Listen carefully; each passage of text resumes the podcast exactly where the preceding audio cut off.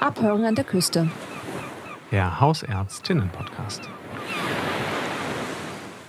Herzlich willkommen zur zweiten Folge von Abhören an der Küste, dem Hausärztinnen-Podcast. Heute wieder hier mit mir im Studio ist Julia. Genau, und hier spricht Leonard. Wir sind die zwei Hosts von Abhören an der Küste, dem Hausärztinnen-Podcast.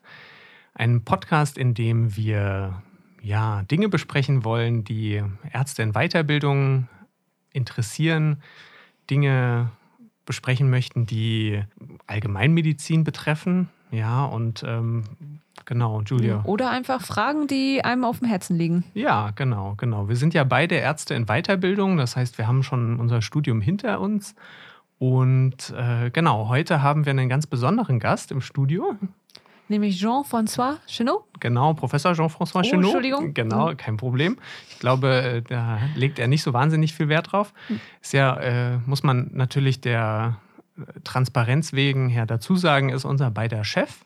Das heißt, wir nehmen ihn nicht ganz so sehr in die Zange, wie wir das vielleicht bei anderen später tun werden. genau, und ähm, ja, wir haben ihn heute zum Interview hier im Studio. Und äh, ja, leider aus äh, Corona-Gründen dürfen nicht so viele Leute im Studio sein. Und wir haben äh, Stöckchen gezogen, Streichhölzchen gezogen. Das heißt, ich darf heute leider nicht hier mit drin sitzen. Genau, Julia hat das kürzere Stöckchen gezogen und ähm, wir haben gesagt, na gut, dafür mache ich das Interview. Also genau, viel Spaß dabei. So, und nun haben wir hier heute unseren ersten Interviewgast. Wir haben heute hier Herrn Professor Jean-François Chenot. Wir duzen uns, deswegen sage ich jetzt immer Jean. Ähm, Jean, du bist Leiter der Abteilung Allgemeinmedizin hier an der Unimedizin Greifswald. Erzähl doch mal, was machst du so in der Abteilung Allgemeinmedizin? Ja, also meine Amtsaufgaben sind sozusagen Forschung und Lehre in der Allgemeinmedizin. Und das mache ich hauptsächlich. Und weil ich aber nur Forschung und Lehre an der Uni mache, gehe ich auch noch in die Hausarztpraxis, damit ich sozusagen ähm, auch weiß, was ich forsche und was ich lehre. Mhm, Okay, schön. Und da hast du jetzt, glaube ich, auch eine ähm, kleine Praxis äh, hier in der Nähe auf dem Land, wo du auch tätig bist. Ein Ganz genau. paar Stunden in der Woche sozusagen. Sehr schön. Ähm, erzähl mal, was, äh, was forscht eigentlich so ein Allgemeinmediziner wie du? Wie äh, kann ich mir das vorstellen? Welche Themen sind da so interessant? Ja, das ist eine ganz gute Frage, die stellen mir oft Leute. Ähm, und das kann ich verstehen, ähm, wenn mir das Laien stellen. Aber wenn ich die Frage von Hausärzten gestellt bekomme, dann bin ich manchmal ein bisschen traurig, weil es liegt eigentlich auf der Hand. Es gibt ähm, bestimmte Erkrankungen, die kommen einfach zum größten Teil in der Hausarztpraxis vor. Und Sinn medizinischer Forschung ist es ja, ähm, Krankheiten oder Kranke besser zu behandeln. Und wenn diese Krankheiten halt vor allem in der Hausarztpraxis vorkommen und behandelt werden, dann muss natürlich auch die Forschung in der Hausarztpraxis dazu stattfinden. Mhm. Und also beispielhaft wäre jetzt zu nennen zum Beispiel Bluthochdruck oder auch vielleicht ein akuter Gichtanfall oder auch ein Diabetes. äh, Genau, solche Dinge kommen, werden zum Beispiel eher in der Hausarztpraxis behandelt als im Krankenhaus. Deswegen ist Krankenhausforschung hier nicht besonders geeignet, um diese Patienten besser zu versorgen. Aber der größte Teil der Forschung findet bis jetzt, das ist schon richtig, vor allem in Universitätskliniken im Krankenhaus statt. Aber es sind nicht nur Krankheiten, es gibt auch einen riesen Unterschied, ähm, was ein Problem bedeutet. Wenn zum Beispiel ein Mensch mit Brustschmerzen in die Hausarztpraxis läuft, dann haben weniger als 2% einen Herzinfarkt. Okay. Das ist ganz anders im Krankenhaus. Im Krankenhaus haben etwa die Hälfte, die mit Brustschmerzen ins Krankenhaus kommen, haben einen Herzinfarkt. Das heißt, man braucht hier eine andere Strategie, eine andere Taktik. Und darüber kann man auch Forschung machen. Es ist wichtig, herauszufinden, wie man mit den Problemen umgeht. Und da gibt es auch in der Therapie sehr schöne Beispiele. Zum Beispiel sind ähm, Antibiotika bei Nasennebenhöhlenentzündungen. Bei den Menschen, die in der Hausarztpraxis auflaufen, da haben die eigentlich keine Wirkung. Ja. Weil die haben meistens eben halt doch einen viralen Infekt. Wenn man diese Studien aber in einer Spezialambulanz der Hals-Nasen-Ohren-Klinik macht, wo sehr Schwerkranke auflaufen, dann sind Antibiotika auf einmal sehr hilfreich und verbessern das Problem. Das heißt, man muss also die Forschung, wenn man Hausarztpatient ist, braucht man Forschung, die an anderen Hausarztpatienten gemacht worden ist, damit man eine optimale Therapie bekommt. Und wenn man Krankenhauspatient ist, dann braucht man halt Forschung, die im Krankenhaus gemacht worden ist. Okay, verstehe. Und kann man, kann man das irgendwie sagen, dass, ähm, weiß ich nicht, 90 Prozent der Forschung in Krankenhäusern stattfindet? Ähm, und äh, gibt es da Zahlen zu? Ist, also ist Forschung in der Allgemeinmedizin, ist das so ein so ein großes Feld, dass sich da viele Leute drum kümmern oder wird das eher stiefmütterlich? Ja, behandelt? ich würde sagen, ein noch größerer Teil der Forschung findet auch nicht im Krankenhaus statt, sondern ja. ähm, da wird an Zellen geforscht oder da werden Tierexperimente gemacht. Das ist auch sehr wichtig. Und man weiß gar nicht, manchmal dauert das Jahre, bis aus so einer Beobachtung dann am Ende eine Tablette wird oder eine nützliche Therapie. Prinzipiell kann man sagen, dass ähm, das in Deutschland relativ spät erkannt worden ist und dass eigentlich lange Zeit überhaupt gar keine Forschung in der Allgemeinmedizin stattgefunden hat. Und in den letzten 20 Jahren hat sich das geändert und wir haben jetzt ähm, viele Professoren für Allgemeinmedizin. Das war auch exotisch. Das hatte man in Deutschland an der Uni vergessen, weil man irgendwie das Gefühl hatte, das könnte jeder. Und es gab eben halt genau kein Verständnis für das Fach und auch für die Notwendigkeit, dass Forschung ähm, in der Hausarztpraxis durchgeführt wird. Mhm. Aber wir sind jetzt auf einem super Weg. Mhm. Da gibt es eigentlich eine ganz schöne Geschichte zu. Vor mhm. ähm, ein paar Jahren ist eine Studie erschienen, die den Forschungsoutput aus der Allgemeinmedizin in verschiedenen Ländern verglichen hat. Und ähm, Deutschland war da nicht so, hat nicht so gut abgeschnitten, während ähm, zum Beispiel unser Nachbarland, die Niederlande, da findet ein ganz großer Teil der Forschung in Hausarztpraxen statt, wo ja auch ein großer Teil der Patienten ist. Oder auch in Großbritannien, Norwegen und Schweden. Und Deutschland war ganz, ganz unten. Und dann hat ein Radioreporter angerufen, hat gefragt, ja, ist es denn nicht ähm, schändlich? Und wir waren aber total stolz drauf, weil aus unserer Sicht, da war überhaupt was da, was man vergleichen konnte. Weil es gab viele Länder, die sind da gar nicht aufgetaucht, weil da überhaupt gar keine Forschung in der Haushaltspraxis stattfindet. Das ist das Glas halb voll, halb leer. Ja, und wahrscheinlich muss man das auch so ein bisschen noch im Hinterkopf haben, dass es ja auch in vielen Ländern, auch in Deutschland, lange Zeit möglich war, sich als Hausarzt einfach so niederzulassen. Also da brauchte man keine Spezialistenweiterbildung. Genau, das sind die sogenannten praktischen Ärzte. Mhm. Also man war der Meinung, dass das Medizinstudium zu etwas nützlich sein muss. Und tatsächlich war das ähm, zum Teil ähm, bis 2000 möglich, sich ähm, ohne eine Facharztausbildung niederzulassen. Man ist halt eben davon ausgegangen, ähm, Allgemeinmedizin, das kann jeder. Genau Man hat sozusagen die notwendigen Qualifikationen, um überhaupt ein guter Hausarzt oder eine gute Hausärztin zu sein, ähm, nicht anerkannt. Und inzwischen ist es aber so, also oft wird zwar der Begriff nicht benutzt, aber der Allgemeinmedizin ist ein Facharzt und wenn wir reden nie über Allgemeinärzte und Fachärzte, sondern wir reden über ähm, ähm, Allgemeinärzte und Spezialisten, weil Fachärzte sind wir alle. Es ist gesetzlich sogar so, wenn sie gesetzlich versichert sind, haben sie Anspruch, von einem Facharzt behandelt zu werden. Mhm, okay, ja, spannend. Und warum ist die Allgemeinmedizin so wichtig im, im Gesundheitswesen? Die Frage kann man auf zwei verschiedene Arten beantworten. Also man kann einmal gucken, was, ähm, was ist, wenn man ein System ohne Hausärzte hat. Mhm. Ähm, das muss man sagen, das ist zum Beispiel in vielen Entwicklungsländern der Fall. Da hat man keine Hausärzte. Und das macht die Versorgung dort oft ähm, relativ schlimm. Das ist Ausdruck von einem Mangel. Das heißt, Versorgung gibt es nur im Krankenhaus durch Spezialisten. Und die sind auf die Probleme, die ähm, eigentlich ambulant versorgt werden müssen, nicht gut vorbereitet und auch auf das, was wir ähm, kontinuierliche Versorgung, also chronische Gesundheitsprobleme, die bei uns eine große Rolle spielen, wie Bluthochdruck, Diabetes, das ist alles in so einem Krankenhaus nicht gut aufgehoben und diese Spezialisten, die operieren wollen oder ihre äh, spezielle Dinge machen wollen, für die ist das eigentlich keine gute Aufgabe. In den meisten Ländern, gerade in Flächenländern, so wie unserem hier in Mecklenburg-Vorpommern, da braucht man erstmal vor Ort einen Ansprechpartner, der sich erstmal um alles kümmert. Also auf Englisch wird das mit einem C abgekürzt. Ich werde jetzt mal über die mhm. sogenannten Cs oder Cs von Primary Care, also der hausärztlichen Versorgung sprechen. Ähm, und ähm, Comprehensiveness, das heißt, dass erstmal da ein Arzt ist, der für alles zuständig ist und der das ein bisschen ordnet. Der ist zuständig für das nächste C, die Coordination of Care. Das heißt, der muss sich immer überlegen, ist das ein Gesundheitsproblem, was ich selber behandeln kann? Und wir gehen davon aus, dass 80 bis 90 Prozent der Probleme also zum Beispiel Kopfschmerzen oder ähm, Erkältungen oder ähnliches, ähm, die können problemlos beim Hausarzt behandelt werden. Mhm.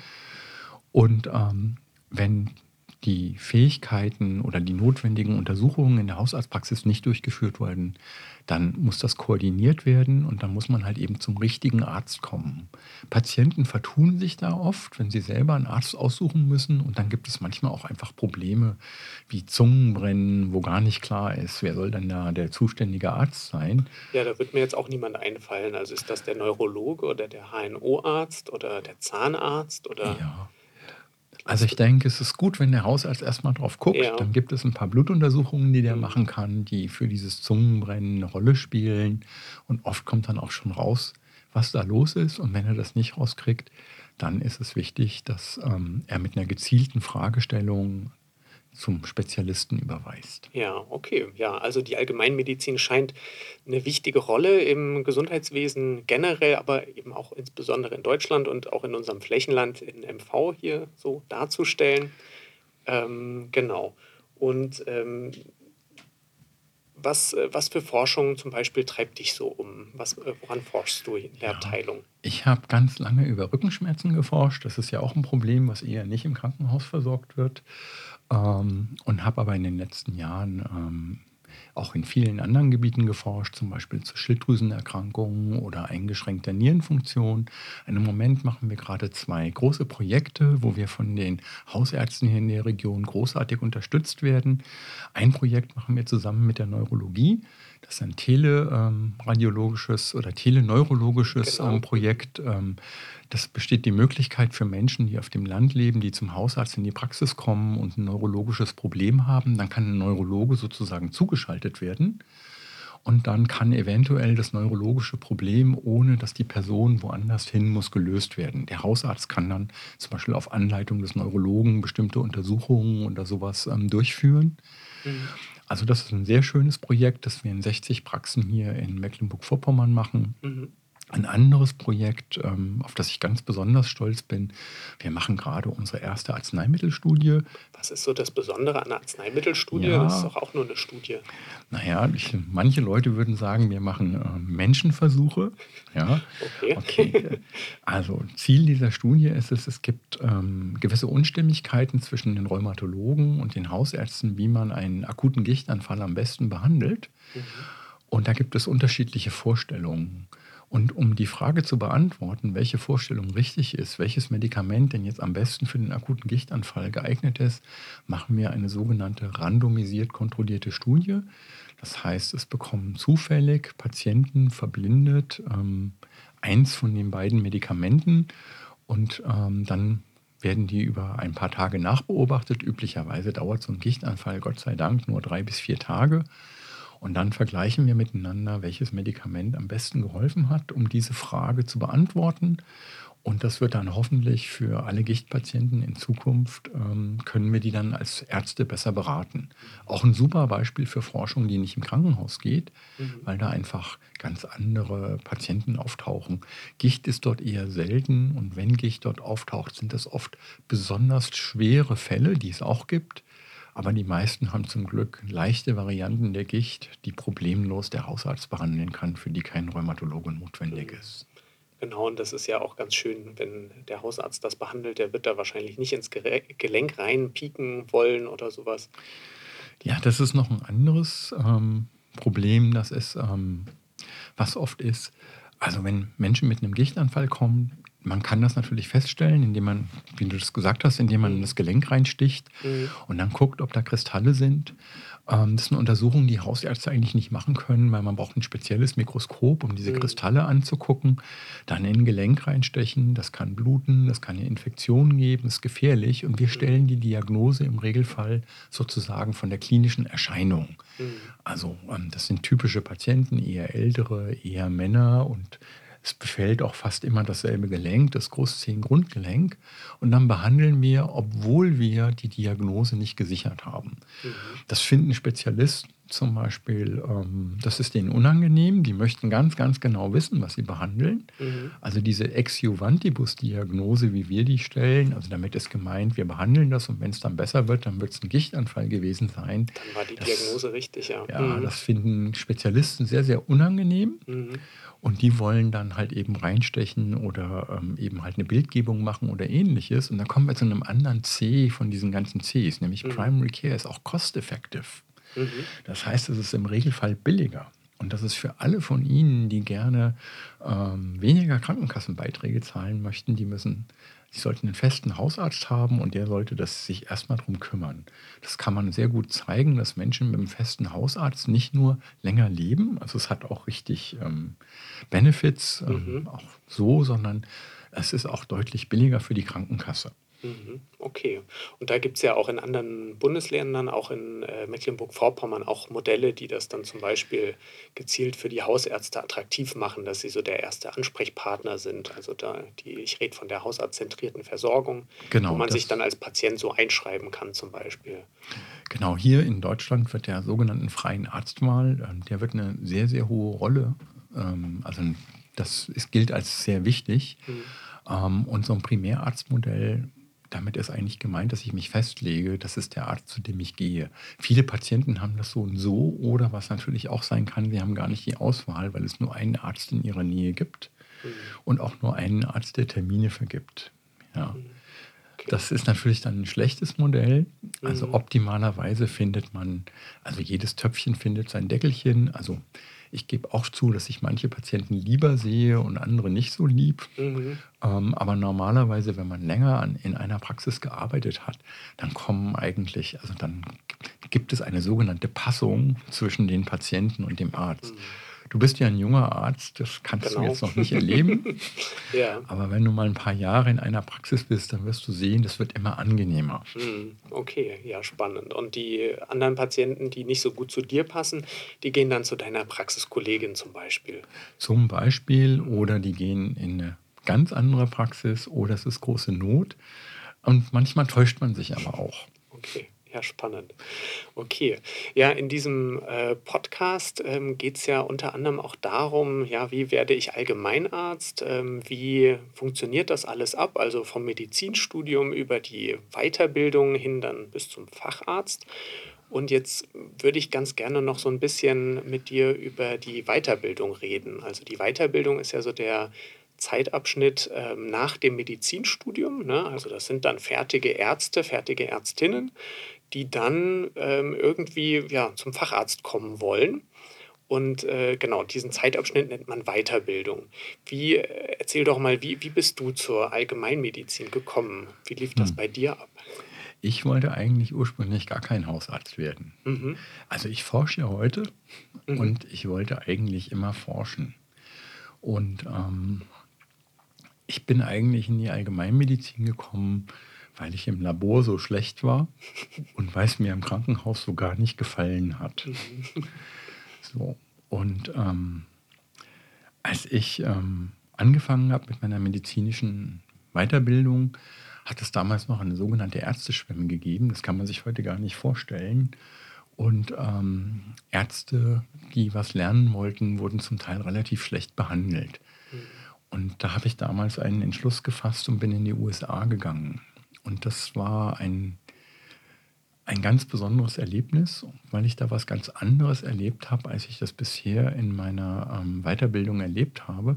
Mhm. Die hatten ein strukturiertes Programm für drei Jahre. Da war für Mhm. jedes Monat vorgesehen, wann ich auf Intensivstation bin, wann ich in der Kardiologie bin, wann ich Augenheilkunde mache. Ähm, da hat es eine Bibliothek gegeben.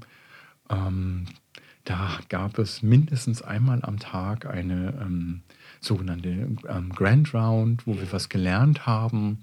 Wenn ich was untersucht habe, das wurde nachuntersucht. Ähm, ich habe ähm, immer Rückmeldungen gekriegt.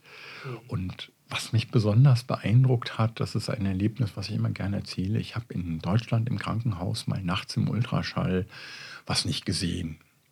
Also die Schlussfolgerung von den Kollegen war, ähm, der Chenot ist ein Idiot. Und dann habe ich ein Ultraschallverbot gekriegt. Das hat natürlich nicht dazu geführt, dass ich ein besserer Ultraschaller geworden bin. Mhm. Und ich würde jetzt mal zum Beispiel, was, wie mir das dann in den USA gegangen ist, ich habe in den USA einen sogenannten zentralen Zugang gelegt. Dabei wird mit einer relativ großen Nadel in den Hals reingestochen. Und eine der Komplikationen dabei ist, dass man die Lunge treffen kann. Das ist natürlich ähm, nicht sehr schön und das ist mir passiert. Und ähm, das passiert das, aber auch Leuten, die das wirklich gut können, das muss man kann natürlich passieren. dazu das äh, ist, sagen. ähm, Hm. das muss, man hat halt manchmal Pech. Hm. Die Reaktion in Deutschland wäre gewesen, ich hätte das nie wieder machen dürfen. Die Amerikaner haben ganz anders reagiert. Die Amerikaner haben gesagt, so die nächsten zehn, die kommen, die machst du. Weil wir wollen ganz sicher sein, dass du das gut kannst. Mhm. Und das war jetzt einfach, ich sage jetzt mal für alle meine zukünftigen Patienten, eine verdammt gute Entscheidung, die die Amerikaner da getroffen haben. Und das hat mich schwer beeindruckt. Und ähm, ich habe außerdem nicht nur meine Facharztweiterbildung dort gemacht ähm, Mhm. zum Internisten, der in Amerika ein Hausarzt ist, sondern ich habe mich dann in Amerika auch noch dazu entschlossen, ähm, Public Health zu studieren mit einem Schwerpunkt in Biostatistik und Epidemiologie. Das musst du jetzt, glaube ich, nochmal erklären. Was ist denn Public Health? Also Statistik, das verstehe ich natürlich, Ja, aber ich habe ja ein Medizinstudium gemacht in Ja. Frankreich und in Deutschland und ähm, da ging es um die Gesundheit von Einzelnen.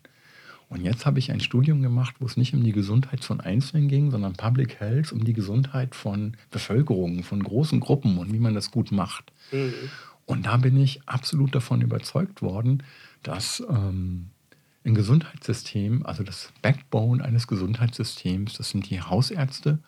Und wenn man in einem Gesundheitssystem effizient für möglichst viele Leute Gesundheit möchte, dann wird man das nicht mit vielen ähm, Spezialisten erzielen, sondern wenn man eine gute Basisversorgung mit Hausärzten hat. Und das hat mich so überzeugt. Mhm.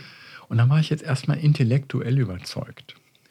Ähm, ich bin dann auch, habe dann auch den Facharzt in Deutschland gemacht für Allgemeinmedizin. Und dann beim Arbeiten mit den Patienten muss ich einfach sagen, das war ein Riesenglück. Also dieses, ähm, das Glück stellte sich mit der Zeit ein und da kommen wir zu einem anderen C, dieses Continuity of Care. Das ist das, was Patienten eigentlich besonders an Hausärzten schätzen, nämlich, dass sie immer zum selben gehen, dass man so Vertrauen miteinander schöpft. man muss Und dem auch- nicht immer das Gleiche nochmal erzählen, weil der Genau. kennt und diese ja schon. langfristige Betreuung von Menschen, das hat halt eben Dinge ermöglicht. Also Patienten konnten sich öffnen und mir Probleme erzählen und ich ähm, und es ist einfach sehr angenehm und schön geworden und deswegen bin ich jetzt nicht nur ähm, intellektuell ähm, aufgrund von höherer Einsicht, sondern auch emotional ähm, mit Leib und Seele Hausarzt. Mhm, sehr schön, sehr schön. Und genau, also in der Weiterbildung geht es ja dann auch darum, so die zukünftigen Hausärztinnen hier in der Region auszubilden und ähm, ja, sie zu formen. Was für ähm, ja, Projekte gibt es denn da so? Also äh, wie, wie läuft das denn ab in Deutschland? Ja, in Deutschland läuft es ähm, erstaunlicherweise, weil man, die Deutschen haben ja eigentlich einen Ruf, als sehr gut organisiert und strukturiert zu sein. Mhm. Und genau das habe ich ja beschrieben über meine amerikanische Weiterbildung. Die war strukturiert und organisiert. Überraschenderweise ist das in der Allgemeinmedizin zumindest gar nicht so, sondern ähm, in Deutschland fängt man einfach an, man nimmt dann eine Stelle als Arzt in Weiterbildung und lernt dann zufällig irgendwas. Und es gibt nicht so einen richtigen Plan. Mhm. Das klingt ja muss- erstmal überraschend. Ne? Ja, man muss sich auch ein bisschen das alles zusammensuchen. Und gerade in der Allgemeinmedizin ist das zum Teil sehr schwer, weil ein zukünftiger Hausarzt, der muss natürlich Skills oder also Fähigkeiten in vielen Bereichen haben. Also der kann nicht nur innere Medizin machen, sondern der muss auch chirurgische Erfahrungen sammeln. Ganz doll ist, und das ist zum Beispiel in Mecklenburg-Vorpommern der Fall, da gehen alle Hausärzte auch für sechs Monate in eine Kinder in der Kinderarztpraxis, Ja. um, weil die müssen ja später auf dem Land, wo es keine Kinderärzte gibt, Kinder mitversorgen und ähnliches. Und das ist aber sehr beschwerlich, weil man ständig den Arbeitgeber wechseln muss ähm, und weil es teilweise doch sehr zufällig ist, was man da lernt. Mhm. Manchmal hat man einen Weiterbilder, der einem viel erklärt, viel beibringt, der einen vielleicht auch viel ja, supervidiert, also viel drauf schaut, was man macht. Und dann gibt es wieder andere, die so eher die Laissez-faire-Politik fahren. Das heißt, die gucken, dass halt die Patienten nicht so Ja. zu Schaden kommen. Und ähm, Auch wieder ein Strukturelement in fast allen Ländern dieser Erde. Wenn, wenn ich andere Ärzte anleite, also wenn ich Weiterbilder bin, das ist ja eine Art Lehrerfunktion, dann mache ich natürlich ähm, dann lerne ich das. Dann mache ich einen strukturierten Kurs, wie man das macht. Da wird mir beigebracht, wie ich anderen Leuten das beibringe. Also mein Lieblingsbeispiel, ich spreche angeboren Französisch. Ich bin aber mieser Französischlehrer, weil ich Französisch lernen nicht gelernt habe. Und mhm. so ist es mit ähm, Rumdoktern, sage ich jetzt auch mal so. Da mhm. gibt es was zu lernen, dass man mhm. das anderen gut beibringt.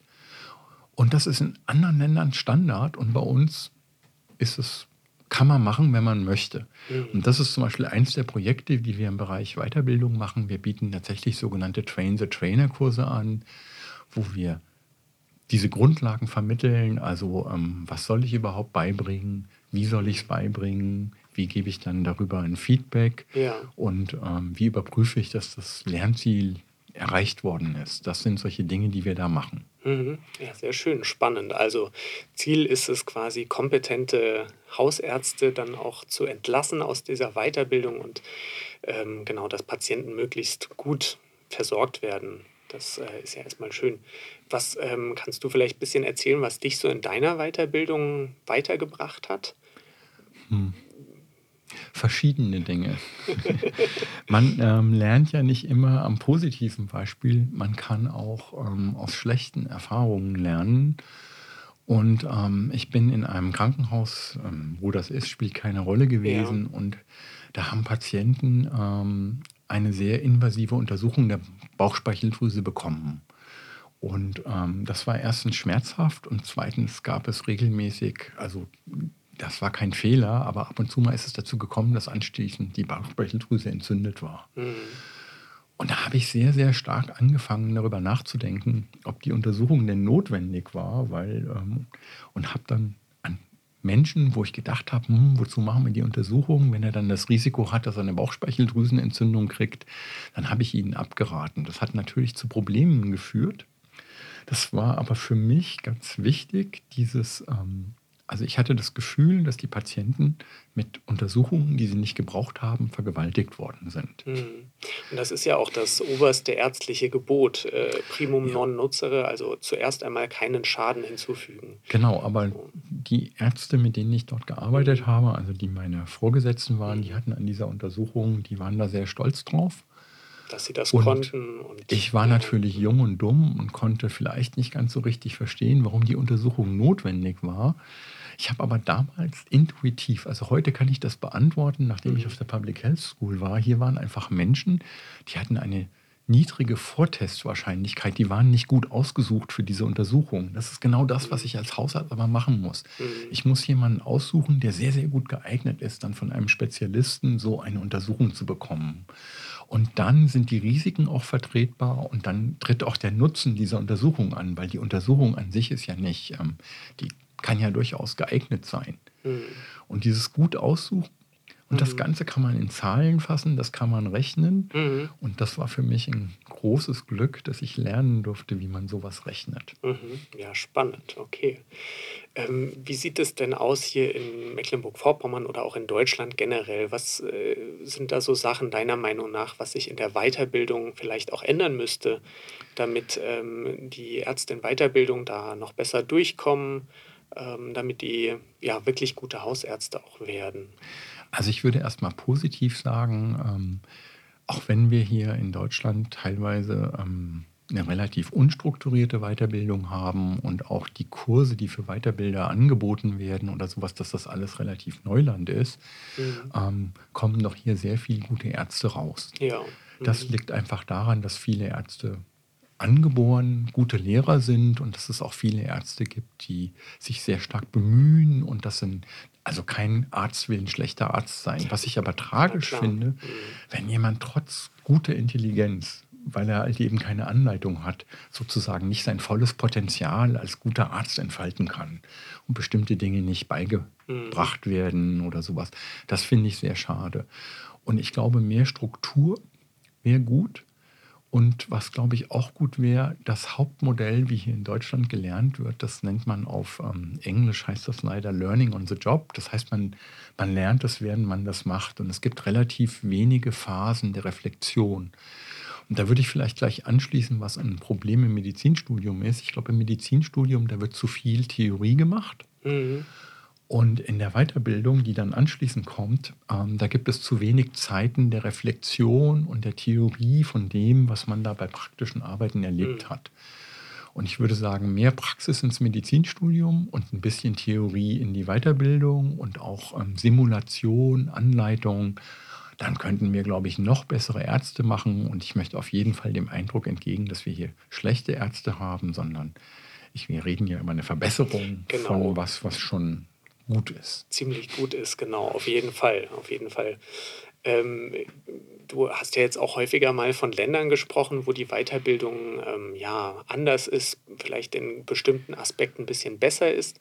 Ähm, gibt es da Punkte, die man übernehmen könnte oder könnte man nicht einfach ja, zum Beispiel das niederländische System übernehmen? Würde das, das funktionieren? Das ist ziemlich schwer. Also wir haben eine Besonderheit in Deutschland. Mhm. In den meisten Ländern der Erde ist tatsächlich, also zumindest in Europa, mit dem wir uns vergleichen möchten, ist die Weiterbildung sozusagen wie eine Art Teil des Studiums und ist noch an Universitäten gekoppelt. Mhm. Das heißt, da gibt es noch Professoren, also zum Beispiel in den Niederlanden würde in meiner Abteilung, meinen Job würden mehrere Menschen machen. Da gäbe es einen Professor für die Studenten, da gäbe es einen Professor für die Ärztin Weiterbildung und der würde auch ähm, hauptsächlich unterrichten. Der würde nicht so wie ich auch noch Forschung machen. Das wäre nämlich der dritte Professor. Okay. Das äh, muss ich hier alles ganz alleine machen. Und ich muss sagen, es macht mir wahnsinnigen Spaß. Ich bin nicht ohne Zufall Allgemeinarzt geworden, weil mich so viel interessiert und ich an so vielen Freude habe. Ja. Mhm.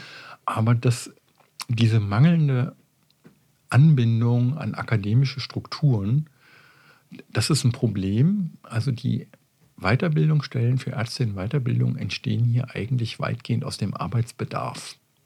Und der Arbeitsbedarf ist halt leider nicht deckungsgleich mit dem Weiterbildungsbedarf. Da gibt es einfach ein Mismatch. Mhm. Und das lässt sich so nicht ändern, weil ähm, wenn wir jetzt radikal das holländische System übernehmen würden, dann würde hier, glaube ich, die Versorgung zusammenbrechen. Mhm, Deswegen bin ich kein Freund einer Revolution, sondern ich bin Freund einer Evolution. Mhm. Das heißt, wir machen eine langsame Entwicklung in die richtige Richtung. Mhm. Wir ähm, bringen ein bisschen mehr Struktur rein, wir ähm, bringen ähm, Elemente rein wie ähm, Weiterbildungstage, ähm, Lernen mit Simulationspatienten, Simulations... Ultraschalluntersuchungen und ähnliches. Mhm. Und dann kommen wir schon in die Richtung, dass unsere Ärzte mindestens so gut werden wie holländische Ärzte. Sehr schön, oder die britischen Ärzte. Ja, super.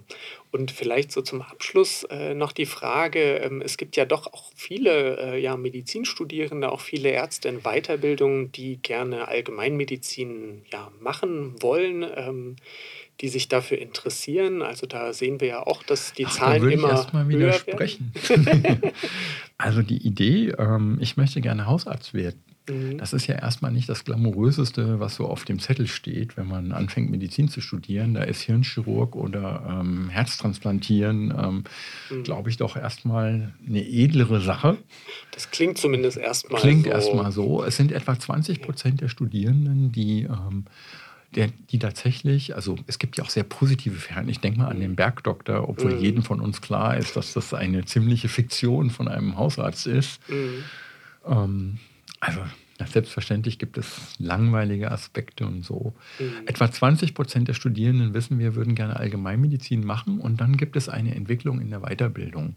Man muss sagen, im Moment sind die Arbeitsbedingungen in vielen Krankenhäusern nicht besonders gut. Mhm.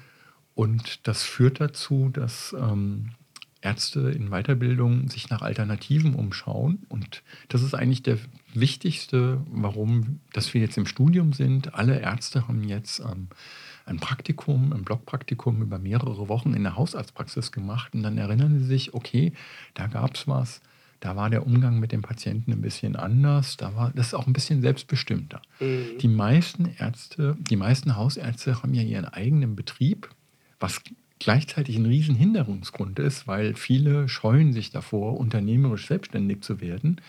Aber das Gute daran ist, wenn ich meinen eigenen Laden habe, dann kann ich auch ein bisschen bestimmen, wie viel mhm. ich arbeite, mit wem ich arbeite, wie die Farbe an der Wand ist, wie mhm. schön die Ausrüstung ist, ähnliches. Mhm. Man kann sich alle neuen Geräte kaufen, wenn man und, die sich leisten möchte. Und, äh, und ähnliches. Hat genau. viele Vorteile und ähm, das ist oft für direkt nach dem Studium ähm, und im Krankenhaus, wo man erstmal, ich sag jetzt mal, behütet Arzt sein in mhm. so einer Umgebung, da ist das ein schwerer, unvorstellbarer Schritt. Aber wir haben relativ viele, zum Beispiel Anästhesisten, mhm. die dann auf dem sogenannten zweiten Bildungsweg, die sich dann entscheiden, ähm, die kommen dann zu einer Beratung zu mir und sagen, was muss ich denn machen, damit ich ähm, Hausarzt werden kann? Und dann erkläre ich ihnen, wie das Verfahren ist und ich kann so ungefähr vorhersehen, also entscheiden tut das die Ärztekammer, was die Ärztekammer denn sagen wird, was sie noch machen müssen, mhm. damit sie sich zur Facharztprüfung Allgemeinmedizin anmelden mhm. können. Okay. Ja, super. Also, und wahrscheinlich, da muss man natürlich auch noch hinzufügen, dass die Arbeitsbedingungen als Hausarzt ja auch ähm, einfach meist doch deutlich flexibler sind. Also, das heißt, die Vereinbarkeit von Beruf und Familie sind da äh, viel freier als jetzt mhm. vielleicht in der Klinik. Ein ganz wichtiger Aspekt. Mhm. Da war, glaube ich, aber auch ein Fehler in der Vergangenheit. Also selbstverständlich, ähm, also man muss ja, wenn man mehr verdienen möchte, da muss man natürlich sagen, warum das alles nicht geht und wie schlimm und wie schrecklich das ist. Mhm. Und ich glaube, in der Vergangenheit haben Hausärzte manchmal zu sehr, es gibt ja auch ein paar negative Seiten des Berufs oder es gibt ein paar Dinge, die nicht so schön sind, die haben sich stark in den Vordergrund gestellt. Und über diese glücklichen Dinge, über die ich vorhin auch gesprochen habe und auch über was man alles nicht hat im Vergleich zu einem Krankenhausarzt, mhm. ähm, darüber ist nicht gesprochen worden. Mhm. Genau, Geld spielt auch eine Rolle. Wenn man ständig jammert, dass man zu wenig verdient, dann tritt der Eindruck auf, dass Hausärzte ähm, nicht gut Geld verdienen würden. Das stimmt auch nicht. Hausärzte verdienen ähm, also im Vergleich zur Allgemeinbevölkerung so und so sehr gut, aber sie verdienen auch deutlich mehr als zum Beispiel Oberärzte im Krankenhaus. Mhm. Von daher ähm, Geld sollte eigentlich kein Grund sein, sich gegen die Allgemeinmedizin zu entscheiden. Ich sage mal einen guten Grund, man ist chirurgisch begabt. Wir brauchen, wir brauchen begabte Chirurgen unbedingt. Und wer chirurgisch begabt ist, der soll doch bitte Chirurg werden und nicht Hausarzt. Da wird seine Kapazität verschwendet. Mhm. Ja, ja, sehr schön. Genau, und es gibt natürlich auch irgendwie flexible Arbeitszeitmodelle. Also man kann sich alleine in der Praxis niederlassen, man kann das gemeinsam mit anderen tun. Ähm, man kann, wenn man das möchte, auch mal, wenn man so in einer Praxisgemeinschaft ist, äh, einfach mal einen Monat in den Urlaub fliegen. Das finden natürlich dann vielleicht die Patienten nicht ganz so schön, aber für einen selber, für die Work-Life-Balance ist das natürlich doch eine ganz große äh, Errungenschaft. Es ist noch viel bunter. Allgemeinärzte sind ja wahnsinnig vielseitig einsetzbar aufgrund ihrer breiten ähm, Weiterbildung. Deswegen gibt es noch Möglichkeiten, als Schiffsarzt zu arbeiten, als Expeditionsarzt. Und sie, ähm, selbst wenn man dann im Krankenhaus trotzdem arbeiten möchte, die meisten Reha-Kliniken, selbst normale Krankenhäuser freuen sich, wenn ein Allgemeinarzt kommt. Zum Beispiel viele Psychiatrien haben inzwischen Allgemeinärzte angestellt, weil das ist halt so, auch mit ähm, einer Depression kann man hohen Blutdruck und Zucker haben. Mhm. Und das, ähm, da fühlen sich die Psychiater nicht so wohl, das zu behandeln und mhm. haben dann in großen Psychiatrien immer noch einen Hausarzt im Haus sozusagen. Mhm. Okay, ja, spannend. Okay, also wenn ich das nächste Mal auf Safari gehen möchte, dann weiß ich sozusagen, ähm, dass ich auf jeden Fall meine Facharztweiterbildung noch weiter fortführen muss. Ich würde mich an der Stelle jetzt erstmal ganz herzlich bedanken bei dir, Jean, dass du heute hier warst, bei uns im Studio, ähm, zusammen mit Radio 98.1. Und genau, dass du hier so Rede und Antwort standest zu diesen ganzen verschiedenen Themen, diesem Potpourri, Forschung, Weiterbildung, was es heißt, überhaupt Hausarzt zu sein. Vielen, vielen Dank dafür. Dankeschön. Bis bald mal wieder, Leo. So, wir hoffen, euch hat unsere zweite Episode gefallen. Ich denke mal, für komplette Laien war es bestimmt interessant, mal zu hören, was so ein Professor in der Allgemeinmedizin überhaupt macht. Genau, genau. Also ich glaube, ähm, das ist schon auch spannend zu hören, woran man so über, über, über was man alles forschen kann. Ja. Genau. Und ja, für Medizinstudierende ist das vielleicht auch äh, interessant zu hören, ne, warum Allgemeinmedizin was vielleicht für euch sein könnte oder warum überhaupt nicht. Ne? Oder warum ist es auch einfach wichtig für die Medizin? Hm? Genau, genau. Also warum ist Allgemeinmedizin so wichtig im Gesundheitswesen? Das, äh, genau, glaube ich, kam auch ganz gut durch. Also für alle, die jetzt gerade erst eingeschaltet haben. Hört es euch nochmal an. Hört es euch nochmal an, genau. Wir sind ja auch online in der Mediathek von Radio 98.1 zu hören. Genau, mein Name Leonhard Matthias. Meine Und, äh, Co-Host.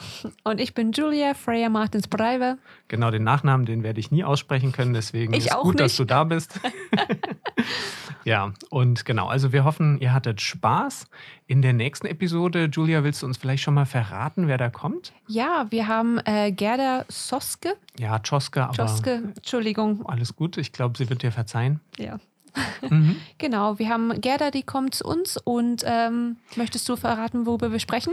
Genau, Gerda ist äh, noch relativ am Anfang der Weiterbildung, wobei sie jetzt auch schon so im zweiten Weiterbildungsjahr ist. Und Mhm. ich ja, hoffe, dass wir einfach auch so eine ähm, ja, junge Perspektive auch auf die Allgemeinmedizin bekommen. Warum möchte jemand, der ja jung ist, warum möchte der Allgemeinmedizin machen? Ähm, was, was ist vielleicht so interessant? Ähm, und was sind aber auch so die Probleme, die man so hat während der Weiterbildung? Und ähm, ich glaube, genau, das sind so die Themen, die ich mir auf meinen Spickzettel geschrieben habe. Und ich glaube, wichtig ist noch zu sagen, ähm, es heißt nicht, dass wir nicht jung sind, aber es wissen wir. Genau. Ja, wir sind ja auch Ärzte in Weiterbildung. Ich glaube, das äh, verstehen unsere Hörerinnen auf jeden Fall. Genau. Und man ist ja immer nur so jung, wie man sich fühlt. Ne? Genau. Oder so alt, wie man sich fühlt. Keine Ahnung. Naja, so ungefähr. So ungefähr, genau. Ja, das war auf jeden Fall Episode 2 von Abhören an der Küste. Der Podcast für Hausärztinnen. Sehr schön, danke. Und ja, wir hoffen, wir sehen euch bald wieder.